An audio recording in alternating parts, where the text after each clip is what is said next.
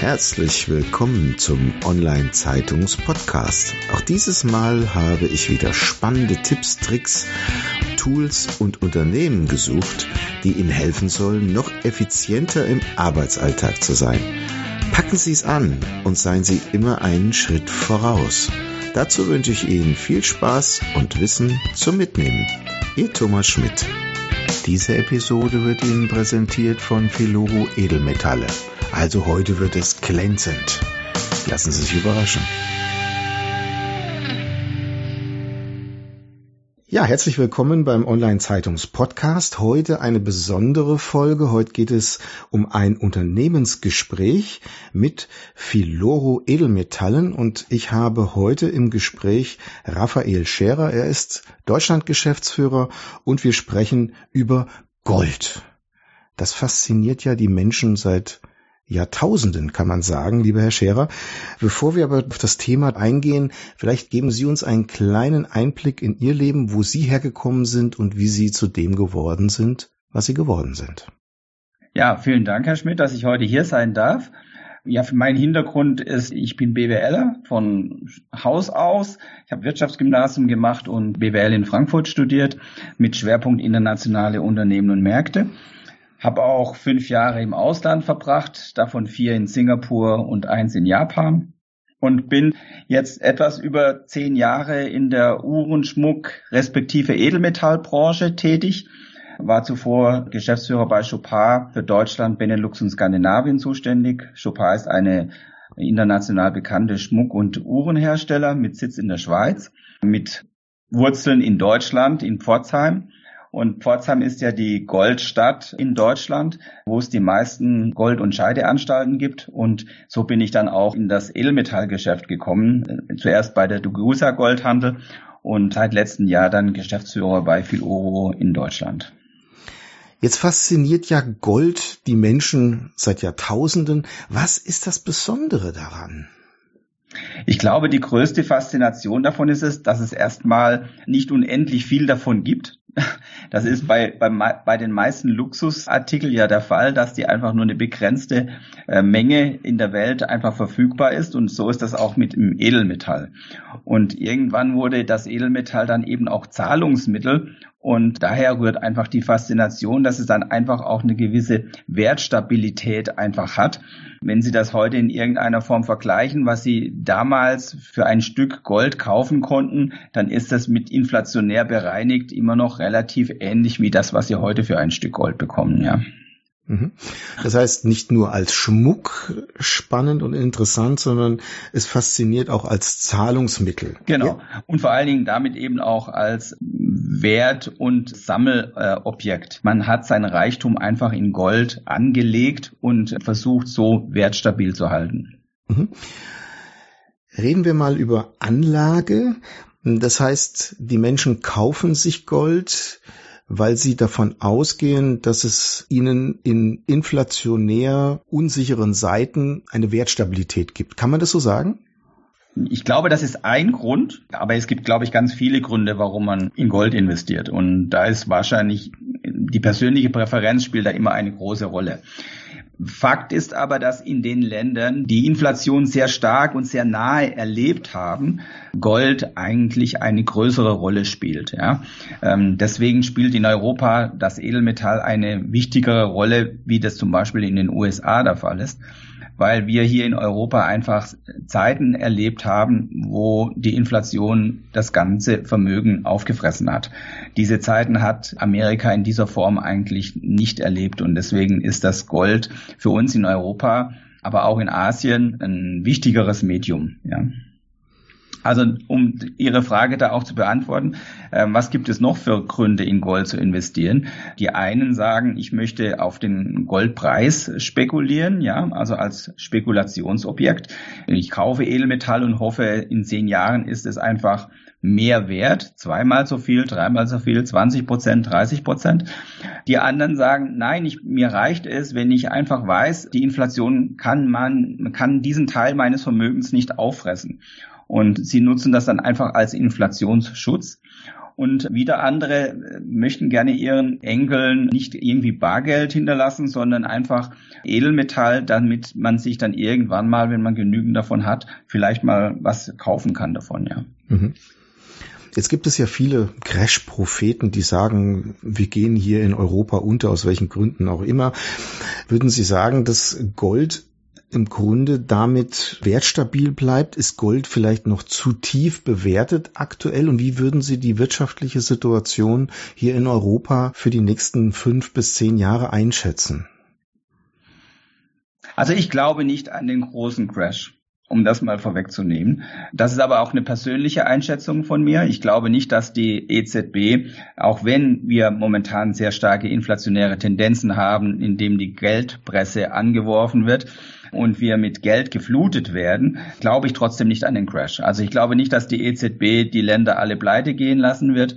Wir werden vielleicht eine neue Währungsreform sehen, dass der Euro in dieser Form, wie wir ihn heute sehen, vielleicht verändert wird, abgeändert wird dass nicht mehr alle Mitglieder, die heute im Euro sind, dabei sein können, weil die Kriterien verschärft werden. Aber grundsätzlich glaube ich nicht an diesen großen Zusammenbruch des Finanzsystems. Da wird, glaube ich, ähm, international hängt da, glaube ich, zu viel davon ab und man wird wahrscheinlich alles tun, um das System in irgendeiner Form am Laufen zu halten. Da gibt es ja verschiedene Möglichkeiten, wie man das machen kann. Ähm, ein Thema wäre zum Beispiel ein, einen Schuldenschnitt zu machen oder einfach die EZB übernimmt die Schulden der einzelnen Länder und dann bleibt halt die EZB verschuldet und die anderen Länder sind wieder schuldenfrei. Also da gibt es ja verschiedene Möglichkeiten, wie das machbar ist. Das heißt aber nicht, dass wir nicht in einer Phase leben, wo wir uns Gedanken machen müssen, wie wir unser Vermögen respektive unser Bargeld in einer Form anlegen können und es auch schützen können. Und ich glaube, dass heute die Zeit in Gold zu investieren, die Parameter dafür sehr, sehr gut sind und auch wahrscheinlich sehr vernünftig sind und sehr viel dafür spricht, einen Teil seines Vermögens in Edelmetall abzusichern. Lassen Sie uns auf das Gold als Investition nochmal blicken. Jetzt gibt es ja, ja, unglaublich viele Möglichkeiten, wo man sein Geld investieren kann. Auf der einen Seite im Bereich der Aktien oder auch Fonds. Dann gibt es Bitcoin, das große Buzzword. Würde man jetzt ein Bitcoin als eine alternative Anlageform betrachten, als Beispiel? Und wie volatil oder wie risikoreich würden Sie das selbst einschätzen? Ja, das, die, diese Frage, der begegne ich immer häufiger, ja, dass Bitcoin doch das neue Gold wäre oder das digitale Gold ist. Und wenn man sich das jetzt mal beides genau anschaut, dann gibt es eigentlich nur eine Gemeinsamkeit, nämlich dass die Anzahl an Bitcoins beschränkt sind auf 21 Millionen Stück. Davon sind jetzt irgendwas 17 oder 18 Millionen geschürft. Und die wenigsten wissen aber eigentlich, wie ein Bitcoin entsteht. Ja? Wer kann ein Bitcoin erzeugen? Was brauche ich dafür? Wie lange dauert es? Wie teuer ist es? Das wissen, glaube ich, die wenigsten. Ja, es ist mit, mit Sicherheit derzeit ein Hype auf Kryptowährungen, weil es einfach hohe Margen und Gewinnmöglichkeiten verspricht. Und das ist auch, glaube ich, das, was momentan die Leute fasziniert. Sie wollen die Rallye mitmachen und hoffen, dass der Bitcoin noch weiter steigt auf, wie hat Goldman Sachs gesagt, mal auf 140.000 Dollar, wo er heute steht. Heute ist er extremst abgestürzt. Das heißt, wir sehen hier eine, eine ganz hohe Volatilität. Wir hatten im März ja schon äh, die über 60.000 Dollar gesehen. Heute ist er wieder bei etwas knapp über 50.000 Dollar. Und das ist ein ganz großer Unterschied zum, zum Gold. Ja. Wir sehen beim Gold nicht so diese wahnsinnigen Schwankungen und auch nicht so diese Schwankungsbreiten, wie wir das beim Bitcoin sehen. Das hat ganz verschiedene Gründe dafür. Und ein Hauptgrund ist, dass die Zentralbanken in, in der Welt ein großer Stakeholder im Gold sind. Ja. Die haben ähm, über die Jahre, und das war ja eigentlich auch mal der Sinn, dass die Währungen mit Gold abgesichert werden und gedeckt sind. Das ist ja schon lange nicht mehr der Fall. Ja, der Goldstandard quasi. Der Goldstandard, ja, nach Bretton Woods. Aber das ist, das ist heute ja nicht mehr der Fall. Aber trotzdem haben die Zentralbanken noch hohe Goldreserven und das nächste, was eine Rolle spielt, sind, ist die Schmuckindustrie, die eine hohe Nachfrage hat. Und dann kommen im Prinzip als dritte Größe der private Konsum ähm, und Kauf von, von Edelmetall. Aber wir sehen beim Gold nicht diese Schwankungen wie bei Kryptowährungen. Und das ist eigentlich ja auch, sage ich mal, zeichnet ja auch Gold aus, dass man weiß, Mensch, äh, ich bin jetzt heute in Gold eingestiegen, aber dass ich dann morgen gleich 10 oder 20 Prozent Verlust habe, die Wahrscheinlichkeit ist doch nicht so groß. Das ist gleichzeitig aber auch, dass ich nicht 10 oder 20 Prozent Gewinn habe, die Wahrscheinlichkeit ist eben auch nicht so groß. Und ähm, dafür spricht eben Gold für mehr Stabilität, als dass das bei Kryptowährungen der Fall ist. Und wir wissen auch nicht, was bei den Kryptowährungen passiert. Ja, wenn wenn es mehr Regulierungen geben wird für diesen Markt, dann kann es durchaus sein, dass die Kryptowährungen in sich zusammenfallen, weil, weil sie einfach nicht mehr diese diese ähm, Sexiness äh, ausstrahlen auf kurzfristige Gewinnmöglichkeiten. Und dann, dann weiß ich nicht, was mit Krypto passiert. Und das, glaube ich, wissen heute die wenigsten, wie das in, wie das in ein, zwei, drei, vier, fünf oder vielleicht sogar zehn Jahren aussieht. Mhm. Ich sehe auch eine große Gefahr darin, denn wie Sie sagen, wenn jetzt ein Land sagt, sie verbieten den Bitcoin, weil es nicht den Regularien oder den Anforderungen oder den Möglichkeiten des Regulierens entspricht, dann kann so etwas von heute auf morgen zusammenbrechen. Das sehe genau. ich ähnlich, genau. Ja, und, und, ursprünglich hieß es ja mal, dass der Bitcoin ein Zahlungsmittel sein sollte. Jetzt hat heute Tesla ja bekannt gegeben, Sie können heute ein Tesla-Auto mit einem Bitcoin kaufen. Wenn Sie jetzt aber in einen Bitcoin investiert sind und Sie, Sie rechnen eigentlich mit einem steigenden Bitcoin, dann wäre es ja eigentlich vom Investment-Gesichtspunkt her verrückt. Sie würden das heute in ein Auto investieren, was dann morgen, wenn Sie aus der Garage fahren, schon wieder zehn Prozent weniger wert ist. Sondern Sie würden dann wahrscheinlich diesen Bitcoin behalten und äh, weiterhin auf Kurssteigerungen hoffen, dass Sie in einem Jahr ist der Bitcoin vielleicht dann 100.000 äh, Dollar wert, dann können Sie zwei Teslas kaufen. Ja, Also insofern, ja, der Bitcoin hat sich als Zahlungsmittel da noch nicht so richtig durchgesetzt. Und ich glaube, heute ist es wirklich ein ganz großes Spekulationsobjekt.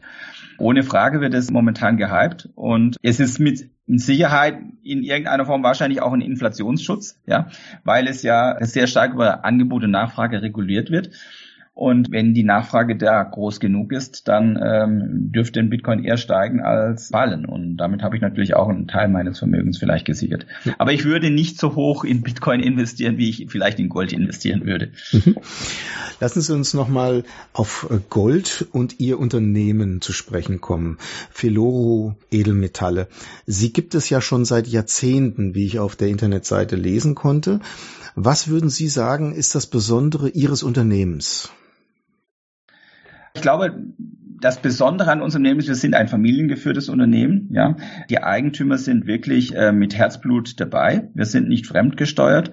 Wir sind auch recht transparent. Wir haben sehr faire Preise. Bei uns, wenn Sie bei uns Gold kaufen, sind wir zertifiziert. Ja, Sie kaufen zertifizierte Ware. Wir kaufen an, dass im Ankaufsbereich was sehr transparent ist. Also wir zeigen Ihnen genau auf, wie viel Gramm äh, da drin sind, wie der, aktuelle Tagespreis ist. Das sind keine versteckten in irgendeiner Form Gewinnmargen äh, dabei. Und ich glaube, das ist ganz wichtig, dass das Vertrauen, das man braucht, um in Edelmetalle zu kaufen und zu investieren, dass ein Anbieter ihnen dieses Vertrauen einfach gibt. Und das ist bei Filoro der Fall.